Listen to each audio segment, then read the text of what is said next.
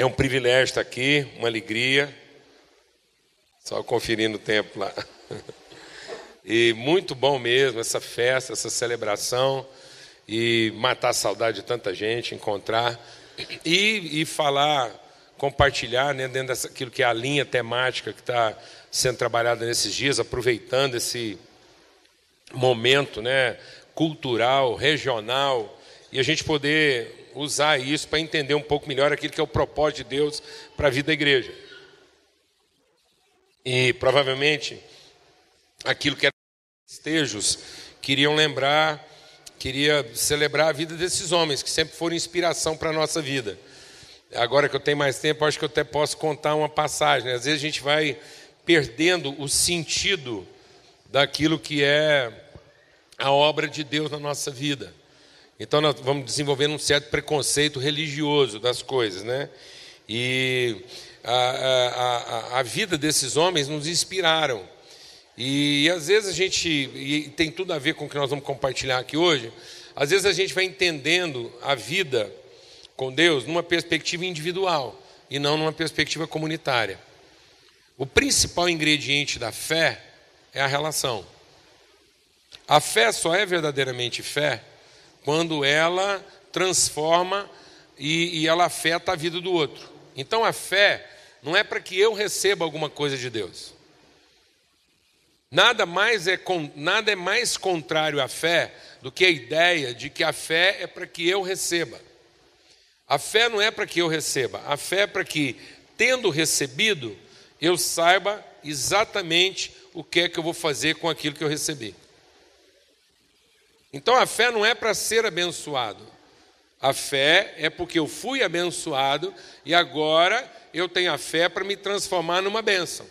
Para que assim como eu fui abençoado, eu possa abençoar a outros. Então a fé não é para que eu me torne a pessoa que eu gostaria de ser. A fé é para que eu seja a pessoa que Deus me fez para ser. Por isso que a fé, quando a Bíblia diz que a fé é a certeza das coisas que não se veem, essa fé não é a expectativa do que eu gostaria de ver. A fé é a certeza daquilo que ainda não era visto.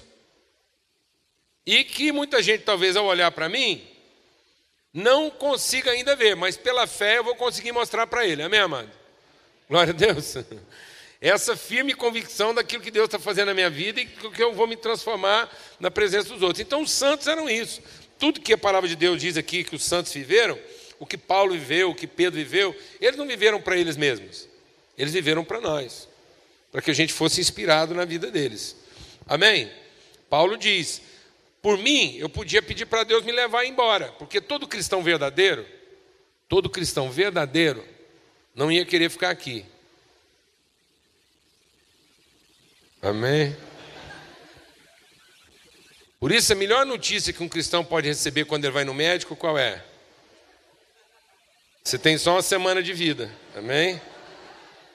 Glória a Deus, amado. Você vai no médico, o cara fala: ó, Você tem só uma semana de vida. Você fala: Aleluia. Isso quer dizer que meu trabalho acabou.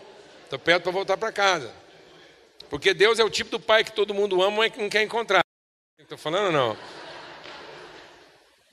Eu fico pensando se eu fosse pai, e cada vez que eu ligasse para cada um de vocês, eu falasse assim: Ei, filhão, Bora? Não, não, pai, não, pelo amor de Deus, é o Satanás. Não está amarrado, pá.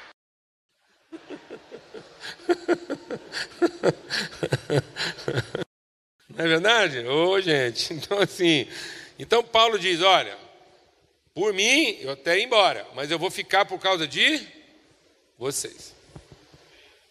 Amém? Então a fé dele é para que nos inspirasse. Então, e eu estou contando isso por quê? Porque eu queria contar uma situação para vocês. Uma vez, né, era é, quando a gente foi plantar a igreja lá, lá na, na, paróquia que eu congrego lá, a gente começou a igreja lá numa, num salão, num templo comunitário. Então lá tinha um, uma capela, era uma capela é, ecumênica. Então, todas as religiões lá, todo mundo lá daquela região lá usava a mesma capela. Então, a gente usava domingo de manhã, a igreja católica usava no sábado à noite, no domingo à noite, depois os espíritas usavam na, na segunda, depois tinha um outro grupo que usava na terça. Então, saía um grupo e entrava outro. E a gente ficou reunindo lá muito tempo. Até hoje a gente ainda usa lá a capela ecumênica lá. Mas chegou aquela época de novembro. Novembro tem a Semana de Todos os Santos. Eu não sei se é em antes de finados ou depois, né? Que aí inventaram uma Semana de Todos os Santos para não ficar em falta com nenhum. Então vai que esquece alguém, fizesse uma, uma de todos para nenhum santo ficar ofendido. A gente é desse jeito, né? Não quer desagradar. Então, manda logo aí uma semana de todos os santos, que aqueles que foram esquecidos no resto do ano encaixa.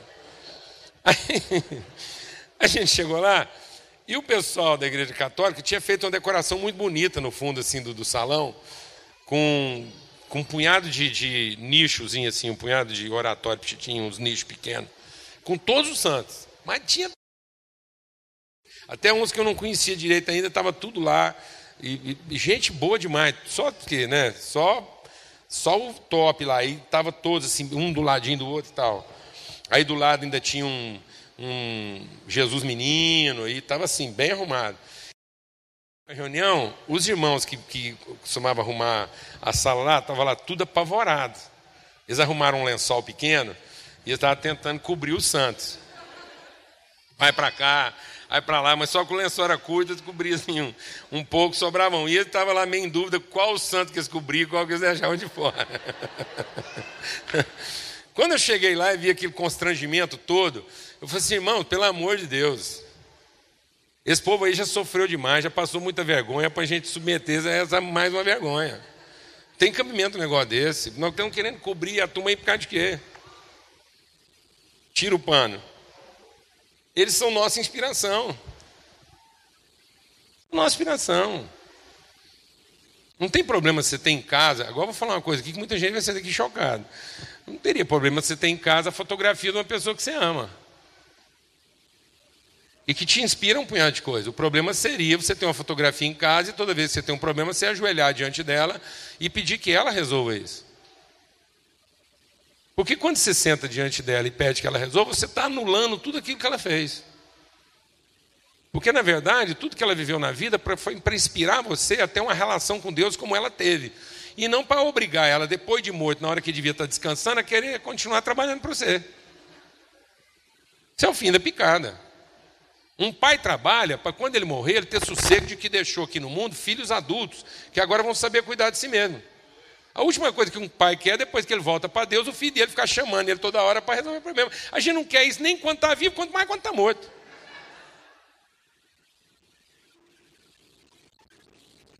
Coisa mais desagradável é você ter um filho adulto e ligar para você e falar assim: mãe, onde é que está isso? Coisa mais triste, você está perto de morrer e ver um filho adulto seu podendo cuidar do resto da família e dando canseira. Amém, mano? Faz sentido. Foi tira o pano, vamos falar dos irmãos. Aí naquele dia eu fui pregar uma mensagem sobre o Arraial dos Santos, falar sobre a vida de cada um deles. E fiz questão de ir lembrando todos que eu conseguia lembrar. Fui falar do São Francisco, fui falar do São Benedito, fui falar do, do Estevão, do Paulo, do Pedro, estava todo mundo lá. Mas eu dei falta de um santo que eu gosto muito, que é um dos santos assim, da minha predileção. Que ele sofreu uma perseguição por parte da igreja romana e deram uma caçada nele. Ele foi caçado, não sei se você sabe. O São Jorge foi caçado. E eu senti falta do George. Aí ainda falei. falei assim. falei, irmão, hoje não vamos falar dos que estão aqui. À luz de Hebreus 11, que diz aqueles homens que deram a vida para nos inspirar a viver uma vida igual. Amém? Essa é a grande família dos santos. Foi, mas domingo que vem não tem erro. Eu vou trazer uma fotografia aqui do Santo Jorge e nós vamos honrar o George, porque eu não me conformo. Então vai ter uma reunião aqui domingo que vem só em favor do George. Amém? Foi um cara fantástico, inspira a gente. Depois um dia eu venho contar para vocês aqui a vida do George, que não é o caso agora, tá bom?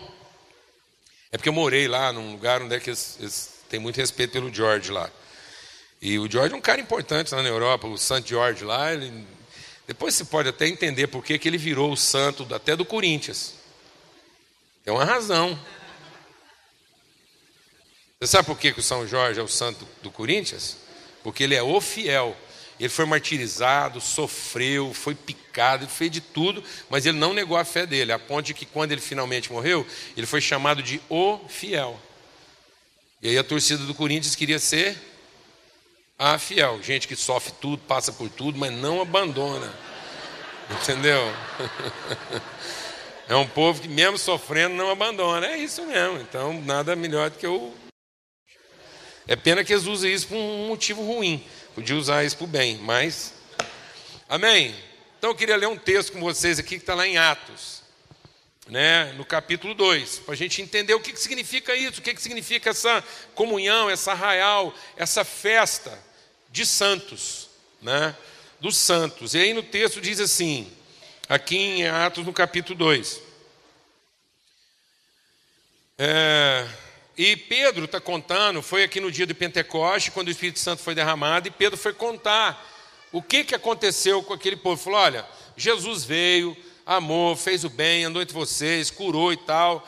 E depois, quando ele finalmente quis mostrar para vocês o que, que era o plano, o que, que era a vontade de Deus, o que, que é a propósito de Deus, nós nos rebelamos, a gente se rebelou contra ele, se rebelou contra o Filho de Deus e o matamos. E a palavra de Deus, esse, e aí Pedro diz: esse Jesus que vocês crucificaram, que vocês mataram porque estavam desapontados com ele, esse Jesus que é o Filho de Deus, Deus o fez Senhor e Cristo.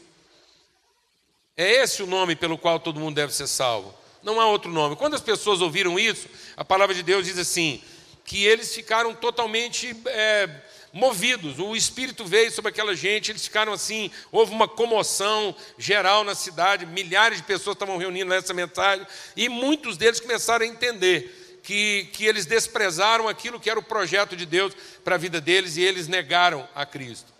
E aí a pergunta que eles fizeram, e agora? O que a gente faz? E agora que a gente percebeu que que está tudo errado, que não era nada disso. E aí o Pedro começa então a dizer e diz assim: agora, agora vocês se arrependam. Arrependam. Arrependam de estar vivendo essa vida que vocês estão vivendo. Arrependam de, de serem as pessoas que vocês se tornaram. Nós precisamos nos arrepender, entender né, o que, que de fato é o projeto de Deus para a nossa vida. E ele diz: então se arrependam, para que vocês entendam que os seus pecados foram perdoados, entendam que, que não há motivo mais para vocês viverem uma vida separada da orientação de Deus. Arrependam-se para que vocês possam receber o Espírito Santo e ele possa guiar vocês a toda a vontade do Pai. Vocês receberão o Espírito Santo. E essa promessa não é só para vocês, se você se arrepender, se você entender o que é a obra de Cristo na sua vida, isso vai alcançar seus filhos. Sua família vai ser transformada por isso. E todos quantos vierem depois de você serão também transformados. É uma nova geração. Deus está fazendo um povo novo sobre a terra. Deus está criando um povo, uma, uma raça nova de gente. Uma raça que não é formada mais da vontade do homem, das carências humanas, das ambições humanas, das cobiças humanas. Deus agora está formando um povo que é formado pelo Espírito Santo, a vontade de Deus. Um povo que tem compromisso com a vontade eterna de Deus. É isso que está fazendo. É uma nova geração. Está começando uma coisa nova, que é uma nova geração. Um novo tipo de gente um tipo de gente que é exatamente como Cristo era, um filho de Deus, gerado pelo poder do Espírito Santo e que não tem as mesmas motivações que o homem corrompido e degenerado tem.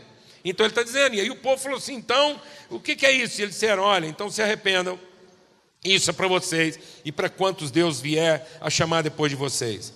E aí a Bíblia diz que os apóstolos e Pedro continuaram a dar testemunho com muitas outras explicações. E eles diziam o seguinte: agora presta atenção.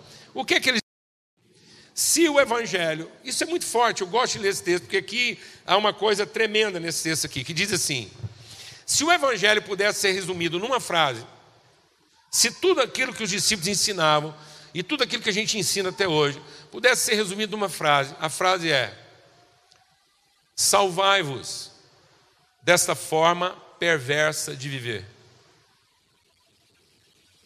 A obra de Cristo Cristo é o nosso Salvador, porque Ele nos ensina, Ele nos, Ele nos mostra que a forma de vida que Deus escolheu para nós, a forma de vida que Deus tem para todos os seus filhos, não tem nada a ver com essa forma perversa de vida que as pessoas escolheram viver. Salvação é isso. Salvação é eu entender que há uma forma de vida e que é a única forma de viver a vida como a vida tem que ser. Fora dessa forma de vida não há vida. E ele diz então: salvai-vos, ajudem uns aos outros a abandonar, a deixar essa forma perversa, essa forma má de vida. Salvai-vos dessa geração, salvai-vos dessa natureza humana que se tornou o quê? Perversa, má. O coração do homem se tornou desesperadamente corrupto. O coração do homem não é confiável. Os desejos que emanam do nosso coração são ruins. Não há ninguém bom, não há ninguém que faça o bem de verdade. Não há ninguém que busque a Deus. Quando as pessoas pensam que estão buscando a Deus, elas não estão buscando a Deus. Elas estão buscando o poder de Deus. Elas estão buscando que Deus opere em favor delas. Mas elas não querem Deus como Deus. Elas querem o seu poder. Elas querem que Deus faça alguma coisa em favor delas. Mas elas não querem que Deus as oriente. Elas não querem que Deus as ensine. Elas só querem que Deus as ajude. E ajude o quê? A continuar vivendo a forma perversa de vida que elas viviam. Você diz, não, mas eu não sou perverso. E não? E não? Quando você ora, você ora para Deus transformar a sua vida em favor da sua esposa, ou você ora para Deus transformar a sua esposa em favor de você? Então você é perverso. Quando você ora, você ora pedindo que Deus faça de você a pessoa que, você, que os seus filhos precisam que você seja, ou para que Deus te dê os filhos que você sempre sonhou? Se você ora para que Deus te dê os filhos que sempre sonhou, você é perverso. Você é cruel com eles.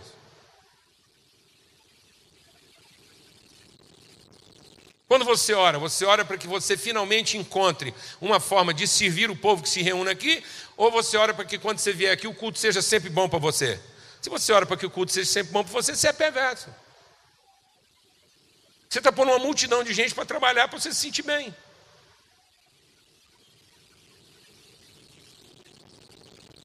Quando a reunião é ruim, você se sente mal porque não foi bem servido? Ou você fica triste porque você não cooperou para a reunião ser boa?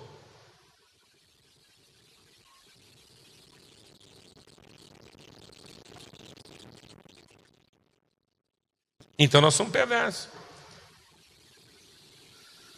Você está triste com o seu casamento porque ele não te dá o que você quer ou porque você não oferece para ele o que ele precisa? Se você está triste com o seu casamento porque ele não te dá o que você quer, você é perverso. Egoísta, cruel. Então arrependimento é isso. Arrependimento não é ficar triste porque alguma coisa deu errado. Arrependimento é entender que lá atrás nós escolhemos uma forma perversa de vida. Nós olhamos para a vida por aquilo que a vida podia nos dar e não por aquilo que nós podíamos oferecer para ela. Nós não pensamos como filhos de Deus, nós pensamos como devotos de Deus. Então, ele diz: arrependam-se dessa forma de viver. Por isso que é crer em Cristo, por isso que é receber o senhorio de Cristo como nosso Salvador. Porque aí eu vou entender que Cristo não é meu Salvador, porque Ele vai fazer o que eu quero que Ele faça. Cristo é meu Salvador, porque Ele vai me transformar em alguém como Ele. Por isso que enquanto as pessoas olhavam para Jesus e viam nela o divino, eles andavam atrás de Jesus. Porque Jesus resolvia os problemas das pessoas, curava os enfermos. Então, eles ficavam impressionados porque tinha um cego, Jesus curava, tinha um paralítico, ele andava, tinha um surdo, ele ouvia, tinha um leproso, ele era limpo. Tinha um lunático, ele era liberto, e todo mundo falava: Deus está andando aqui. Então eles olhavam para Jesus e diziam: Ele é o divino que a gente precisa, sempre precisou. A gente sempre precisou de um Deus entre nós. Para toda hora que eu precisar, eu vou lá, falo com ele e resolve o problema. Mas aí Jesus foi levando essas pessoas para um outro caminho. Jesus foi deixando de operar os milagres e foi começando a dizer para ele: Olha, na verdade eu vim aqui, não foi para ficar resolvendo os problemas de vocês, na verdade eu vim aqui para ensinar vocês a perdoar pecados, na verdade eu vim aqui para ensinar vocês a amar o seu irmão, assim como você ama você mesmo. Na verdade eu vim aqui para que você seja um filho de Deus e não um devoto. Na verdade eu vim aqui para mostrar para vocês o nosso Pai, Ele é meu Pai e é nosso Pai. Eu vim aqui não para que você fique andando atrás de mim. Na verdade, eu vim aqui para me despedir de você e depois mandar o meu espírito para que o mesmo espírito que está dentro de mim esteja dentro de você, de modo que você vai querer ser a pessoa que eu sou. Você vai ter os mesmos sentimentos que eu tenho. Você vai ser exatamente como eu. E é isso que é receber a Cristo, é isso que é confessar o nome dele, porque é o arrependimento de querer continuar sendo a pessoa que eu era e agora eu quero ser e sei que sou, não é só que eu quero ser, eu sei que sou igual a Jesus. Muitas vezes você conversa com as pessoas e ele fala: Não, eu vou desistir. Eu falo: Por que você vai desistir? Porque eu não dou conta mais, chegou no fim, não dá mais. Eu falei: Não faça isso. Cristo não desistiu, ele foi até o fim, mas ele é Jesus, eu não sou. Eu falei: Não, foi o capeta que te falou isso. Porque você, você só é alguém que, que. Você só é um verdadeiro cristão. Não é se você crê que Jesus trabalha a seu favor se você é verdadeiramente cristão, se você crê que você é exatamente como ele. Que o mesmo espírito que estava nele está tá em você. E que assim como ele não desistiu das pessoas, você também não desiste. Amém. Assim como ele estava disposto a sacrificar a própria vida dele em favor de nós, a gente também está. Então pode olhar para mim. Eu sou exatamente como Jesus. Ainda sou um Jesus meio petitinho, estou aprendendo. Jesus, quando estava lá na cruz, ele era, ele era o que eu sou, maduro. E eu olho lá para ele e falo assim: lá no fim, eu vou ser exatamente assim, porque é assim que eu sou. Amém? Amém? Você é Cristo, você está com Cristo, o Espírito de Cristo está em você, você é um com Ele. E é isso que é ser santo. E a gente vai entendendo o porquê do arraial dos santos. Porque na verdade é isso que ele quer fazer em nós, ele quer criar uma comunidade de gente santa. E o que, que significa isso? É uma comunidade de gente transformada. Então, ele falou: olha, essa promessa para vocês, recebam, sejam transformados e, e saiam dessa forma cruel de viver. E muitos creram. E quando eles creram, eles eles passaram a caminhar juntos. E juntos em torno do quê? Em torno da, da palavra. Eles queriam aprender então como é que é ser e viver como um santo. E aí a palavra de Deus diz que eles, eles se ajuntaram e continuaram firmes nos ensinamentos dos apóstolos. Então eles foram aprender, porque é isso que a palavra de Deus faz. A palavra de Deus não é para ser usada como pau de bater em doido. A palavra de Deus não é para ser declarada como se ela tivesse poder naquilo que está escrito. Não, mas essa palavra só tem poder se ela transmite o espírito com que ela é dita. Quer matar uma pessoa? Dê para ela a Bíblia, mas não dê para ela o espírito de Cristo. Quando o diabo quer matar uma pessoa, sabe o que ele faz? Ele prega a letra, mas não entrega o que? O espírito. Essa palavra será a palavra de Deus quando ela estiver na sua boca, movida, levada pelo mesmo Espírito que estava em Cristo. Não porque você está usando essa palavra contra os outros, para que eles sejam melhores para você. Mas você está usando essa palavra contra você mesmo, para que você seja melhor para os outros. Essa palavra não tem que matar os outros, para a vida ficar boa para você. Essa palavra tem que matar você, para que você seja um Cristo, para que a vida fique melhor para os outros. Então essas pessoas entenderam isso e começaram a caminhar juntas. E aí aquilo virou o quê? Uma grande aldeia, um arraial. Arraial de quê? De santos. Santos por quê? Porque ninguém estava preocupado em salvar quem? A si próprio. Porque santidade não tem nada a ver com aquilo que eu faço para chegar em Deus. Santidade tem a ver com tudo aquilo que eu faço para mostrar que Deus chegou em mim. Santidade não é aquilo que eu faço para a coisa ficar melhor para mim. Santidade é aquilo que eu faço para mostrar que eu conheço Deus o suficiente para fazer tudo para ficar melhor para os outros. Então, santidade não é aquilo que eu faço para chegar no lugar para onde eu quero ir. Santidade é tudo aquilo que eu faço para mostrar de que lugar que eu vim. Amém, mano? Santos não são aqueles que querem ir para o céu. Santos são aqueles que sabem que foi de lá que vieram. Amém, irmão? Por isso que enquanto Jesus mostrava que era Jesus, ninguém pôs a mão nele, mas a hora que Jesus quis mostrar que ele era filho de Deus e que Deus é nosso Pai, aí ficou ruim para todo mundo, entendeu, amados? Porque quando Jesus começou a dizer, olha, eu sou filho de Deus, Deus é pai, e o povo falava, não, Deus não tem filho. Por que, que o povo não queria acreditar que Deus não tem filho? Porque se Deus não tem filho, então nós não precisamos ter obrigações uns com os outros. Deus é só Deus e vai ficar bom para quem fizer a coisa certa e achar que agradou a Deus. Quem está entendendo o que eu estou falando?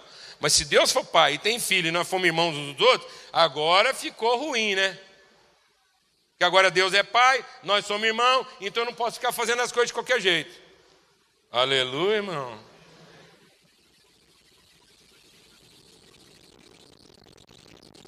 Amém? Amém, irmãos? Porque agora ficou ruim, né? Como é que fica a prostituta? Tem gente que acha que manda para o inferno, tem gente que acha que não. Então eu vou lá e arrisco, porque aí, sei lá, vai que é o Deus do outro que está certo e eu posso gandaiar à vontade. Mas, se for Jesus que estava certo e Deus for nosso Pai, e nós somos seus irmãos, então agora ficou ruim, porque a prostituta é o quê? É minha irmã, né? E agora eu vou respeitar ela não porque eu estou com medo de ir para o inferno, né? Mas é porque eu preciso mostrar para ela o caminho do céu.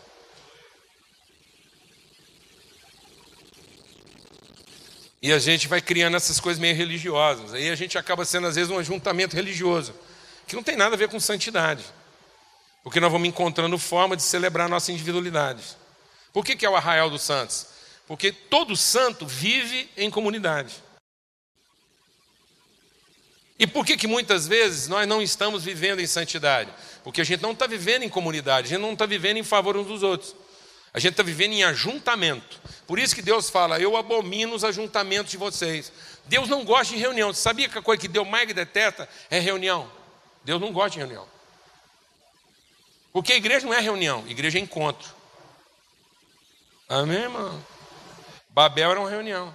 E Deus fala: Eu detesto as reuniões de vocês porque eu abomino esse ajuntamento solene. Porque vocês gostam de reunir para cantar, vocês gostam de reunir para ler a Bíblia, vocês gostam de reunir para rezar, vocês gostam de reunir até para fazer jejum, subir nos montes, clamar meu nome, como, como se até parecesse que vocês querem me obedecer. Mas na verdade, toda vez que vocês reúnem, lê a Bíblia, canta, reza, faz jejum, sobe nome, toda vez vocês estão procurando apenas o seu próprio interesse. Cada um está ali buscando o seu próprio interesse e arrumando um jeito de ficar na frente do outro. É só para saber quem é que eu vou atender primeiro. E eu detesto isso. Porque o que eu pedi de vocês não era isso. Eu pedi de vocês que vocês se encontrassem e encontrassem as realidades um do outro. E que nesse encontro vocês se encontrassem comigo e uns com os outros. De modo que vocês fossem expressão na vida um do outro daquilo que eu coloquei. Então eu gostaria que ao se encontrarem, vocês não viessem aqui pensando o que vocês vão receber e levar para casa para viver a vida que vocês sempre sonharam. Eu gostaria que vocês buscassem em casa o que vocês vão trazer para cá para poder servir o outro. Amém, irmão? Aleluia? Porque isso seria encontro. E não a reunião de mendigos. Quem está entendendo o que eu estou falando aqui?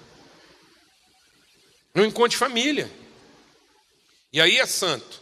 É santo porque ninguém está preocupado em salvar a si próprio. É santo porque ninguém está procurando o seu próprio interesse. E ele diz que esse povo, então, eles, quando eles ouviam os ensinamentos dos apóstolos, eles aprendiam a viver como?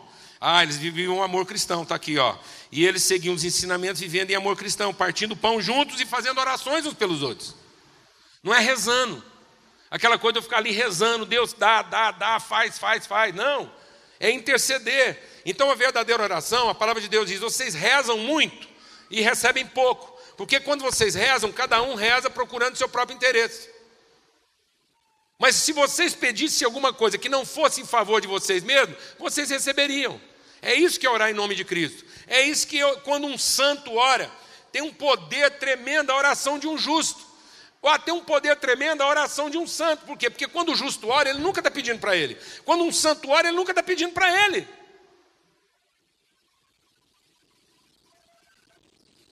Amém, irmãos?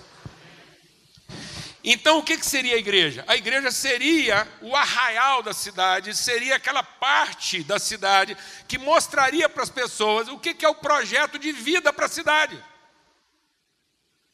Então, a igreja não estaria reunida para se proteger da cidade, porque isso é uma forma perversa de viver. A igreja se reuniria e estaria junto, vivendo em comunidade, para mostrar para a cidade o que, que é o projeto de Deus para a cidade. Então a igreja tem que ter suas portas abertas, a igreja tem que, que ter suas reuniões abertas, tudo o que acontece na igreja, a cidade tem que estar tá sabendo e fazendo parte para poder desfrutar e dizer: é assim que Deus sempre quis que a gente vivesse. E não uma esquisitice evangélica.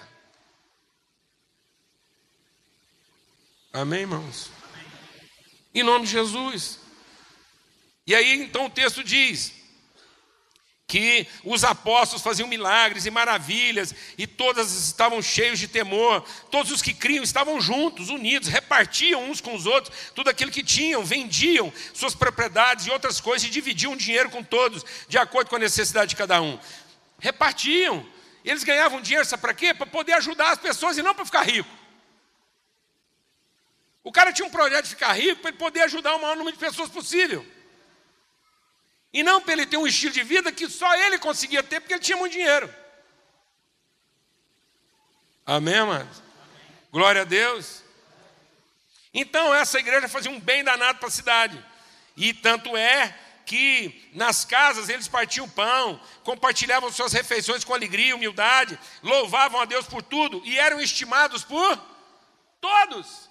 O evangelho não é esse cara antipático, que dizem, ó, eu acertei, você está lascado, né? Você vai para o inferno. Não! O cristão é aquele que chama todos para andar com ele, porque o caminho que nós caminhamos vai levar todos para o reino de Deus. Quem andar conosco vai aprender aquilo que era o propósito eterno de Deus para todo mundo. Porque nós sabemos, nós somos a luz da comunidade. O arraial dos santos, a festa, a celebração onde a gente lembra até os que morreram, porque eles nos inspiram. Viva São Paulo, viva São Pedro, viva São João, viva São Rodrigo, viva Santo Antônio, viva Santo Wilson, viva Santo Orlando. Os santos que nos inspiraram, as pessoas que dizem como é que eu sou. Porque eu quero viver a vida para ser como eles. E as pessoas vão perceber que nós respeitamos uns aos outros, nós amamos uns aos outros, nós cuidamos uns dos outros, porque somos santos. Porque nossas intenções são santas. Sabe qual é a maior mentira que o diabo pode pregar para você? Sabe qual é a maior mentira que está na cabeça das pessoas hoje em dia? Eu vou dizer para você qual é: fazer o bem para ficar bom. Fazer o bem para ficar bom é satânico. Porque quem faz o bem para ficar bom é interesseiro. Então ele nunca vai fazer o bem. Porque a gente não faz o bem para ficar bom, a gente faz o bem porque é bom. Porque a gente não sabe fazer outra coisa. Porque a gente não tem opção. Amém, amado? A gente é assim. E não porque isso vai trazer algum tipo de benefício para nós. Esse é o arraial dos santos, essa é a festa, essa é a comunhão. O povo às vezes não entendia lá em casa porque que a nossa casa nunca trancava a porta. Mesmo quando a gente morava lá com porta para rua, a gente nunca trancou a porta. E, e, as pessoas ficavam assim, meio invocadas com esse negócio. Lá em casa só tranca a porta quando chega uma visita, porque a visita não entende como é que funciona, vai lá e tranca a porta. Aí dá um maior pepino, porque as pessoas que estão acostumadas a chegar lá e não ter a porta fechada, aí dá um rolo, tem que chamar a gente, acionar. E as pessoas falam, como é que é esse negócio? E se entrar alguém para fazer mal para ele? Eu falei, também pode ser alguém que eu possa fazer bem para ele.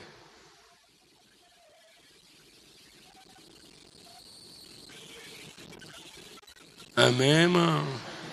Mas se for um bandido, eu falo, melhor ainda. Amém, irmão? Amém, irmão? Porque bala perdida só mata incrédulo, amém? Amém, mano? Porque bala que mata crente é bala salva. Amém?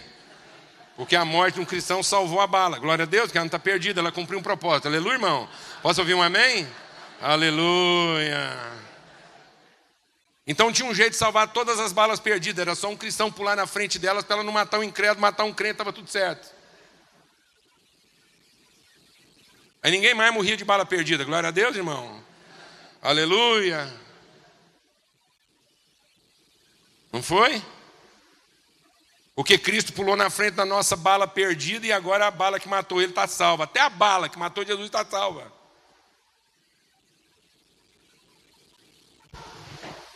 Amém, irmãos? Amém? Você crê nisso? Você crê nisso mesmo? Então eu quero concluir lembrando o que aconteceu lá em Atos 14. Paulo e Barnabé chegaram numa cidade lá em Derbe, estão lá pregando, e eles começaram a operar, paralítico andando, foi que rolo, o povo animou. E aí o povo lá daquela cidade, daquela região ali de Derbe, Listra, lá, quando Paulo e Barnabé chegaram, o povo ficou alucinado, falou, e eles falaram uma coisa que era o projeto de Deus. E qual era o projeto de Deus? Deus queria produzir um homem que carregasse a natureza de Deus. Então, quando Paulo e Barnabé começaram a operar aquelas coisas em favor de todo mundo, aquele povo falou: Deus se fez homem e veio habitar entre nós. Mas como todo mundo era meio corrompido, né? Todo mundo é meio cruel. Aí eles até batizaram Paulo, porque estavam acostumados com as divindades, acostumados com as divindades, não é? E fala, então Deus baixou na terra, o divino está entre nós. E aí eles batizaram o Barnabé de Júpiter e batizaram o Paulo de Mercúrio, porque ele era o mais falante. Aí tá lá, aí o cara lá do templo de Júpiter e de Mercúrio avisaram, ele falou: oh, o Júpiter e o Mercúrio estão aqui. O cara juntou um tanto de vaca, de boi, de carneiro, levou tudo lá para a cidade. E a hora que ele encontrou Paulo e Barnabé, ele falou assim: Nós vamos sacrificar esses bois em favor de vocês, porque vocês são deuses. Aí você acha que Paulo era evangélico, ficou nervoso, está amarrado, em nome de Jesus, sai capeta. Não, sabe o que Paulo fez? Ele chorou, rasgou a roupa, ficou pelado na frente deles e falou: Eu sou como vocês. Eu sou como vocês. Isso que eu estou vivendo. Vocês podem viver. Mas às vezes a gente faz o contrário. A gente quer que as pessoas pensem que nós somos deuses. Nós queremos que as pessoas pensem que nós somos diferentes, porque nós arrumamos um jeito diferente de fazer as coisas. E só porque nós estamos fazendo diferente, Deus vai abençoar mais a gente do que elas.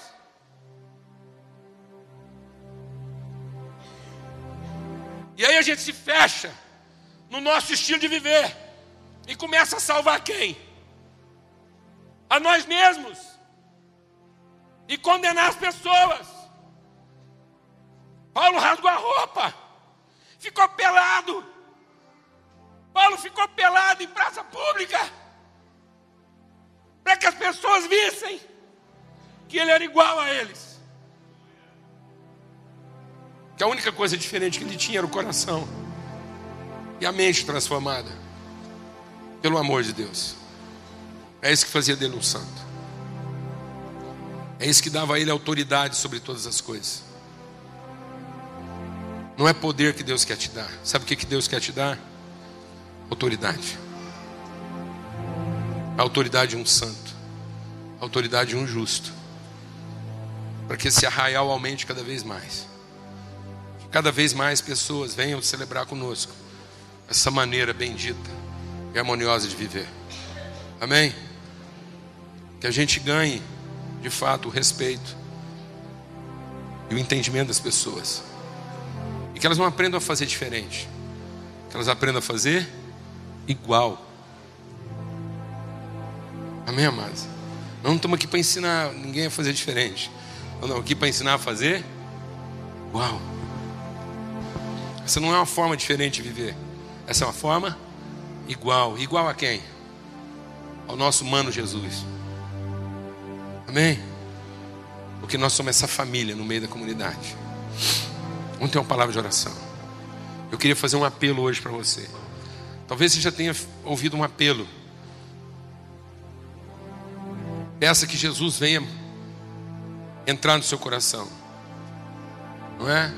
Ou peça que é, Jesus vem entrar na sua vida. Eu queria que você hoje fizesse uma oração diferente. Se você nunca colocou sua vida diante de Deus, se você nunca teve essa oportunidade de colocar sua vida diante de Deus, se fizesse a seguinte oração hoje: Deus, me dá o coração de Jesus. Quero ter o coração de Jesus para minha casa. Eu quero ter o coração de Jesus para essa cidade. Eu quero ter o espírito que estava em Cristo, eu quero ter na minha vida. O coração que estava em Cristo, eu quero ter na minha vida. Eu não quero que Cristo só entre no meu coração. Eu quero ter o coração de Cristo. Eu não quero que ele seja meu salvador fazendo aquilo que eu gostaria que ele fizesse. Eu quero que ele seja o meu salvador me mostrando como é que eu tenho que ser. Se alguém quer fazer essa oração aqui essa manhã, eu quero convidar você a ficar de pé onde você está. Eu quero orar com você por você. Se você quer pedir que Cristo te dê o coração dele essa manhã, te dê o espírito dele, para que a gente continue a ser esse arraial de santos, esse arraial de gente que, que tem suas portas abertas, sua casa aberta. Amém. Um amigo meu, pastor, foi preso numa cidade injustamente. Ficou preso duas semanas. E a gente conversava, mandava carta, conversava. O dia que ele saiu, ele falou assim: Eu estou muito envergonhado. Eu liguei para ele, falei: Como é que você está? Eu estava mais empolgado. Eu falei: aí, como é que você está? Ele falou: Estou muito envergonhado. Eu falei: Envergonhado com o quê? Eu achei que eu ia te ligar, você estava empolgadaço, porque você foi preso, deu testemunho. Venceu. Eu falei, não, envergonhado. Eu falei, rapaz, que constrangimento. Fala para mim a única pessoa que podia ser presa injustamente nessa cidade. Você, te conheço, cara. Conheço você, conheço seu compromisso com Deus. O único cara que esse promotor podia ter preso injustamente era você. Porque você seria o único que não ia ter a amargura dele.